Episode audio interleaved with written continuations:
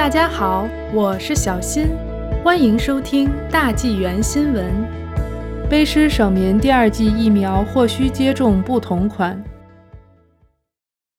卑诗省首席卫生官邦尼·亨利医生说，随着辉瑞生物科技公司和莫德纳公司的疫苗出货量增加，只要证明安全有效，就有可能使用不同款的疫苗进行第二剂的注射。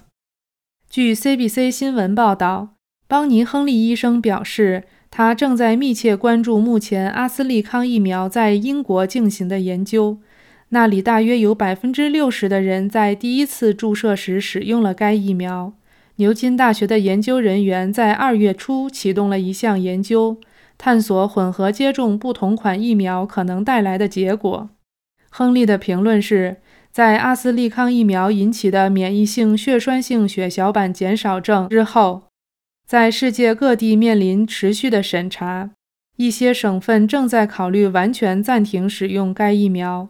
像阿斯利康这样的疫苗，让人体对无害的病毒版本产生免疫反应；而像辉瑞和莫德纳这样的 mRNA 疫苗，则向免疫细胞发出指令。使其制造 COVID 刺突蛋白并产生抗体。预计在未来几周内，将有数以百计的 mRNA 疫苗运抵加拿大。五月份，辉瑞公司每周将提供两百万剂，下个月增加到每周二百四十万剂。这意味着我们有足够的供应量来为第一针接受了阿斯利康疫苗的接种者提供第二种产品的剂量。根据联邦政府的数据，截至五月十一日，卑诗省共收到了二百六十五万七千五百二十剂疫苗，其中三十一万五千瓶是阿斯利康疫苗，大部分是辉瑞和莫德纳这两种 mRNA 疫苗。周二五月十一日下午，省卫生厅在给 CBC 的一份声明中说，卑诗省在短期内不期望有更多的阿斯利康疫苗的供应。疫苗接种工作主要以辉瑞和莫德纳两种疫苗为主。卫生厅说：“我们确实希望收到更多的阿斯利康疫苗，以确保每个人都能接受他们的第二剂。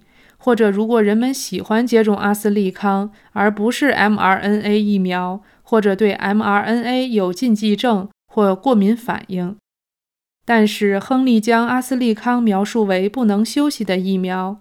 他说。他一直是卑诗省疫苗计划的一个非常重要的组成部分，特别是三月和四月，当病例不断增加而手头的 mRNA 疫苗数量有限时。周二下午，省长贺锦说，他对接种第二针阿斯利康疫苗没有任何顾虑。我的妻子和我都接受了阿斯利康这种免疫接种。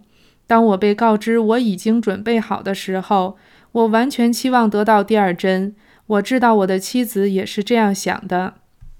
上周，加拿大首席公共卫生官谭咏诗说，目前的指导意见是让阿斯利康疫苗的接种者打第二针相同的产品，但国家免疫咨询委员会正在审查牛津大学与 mRNA 疫苗混合接种的研究。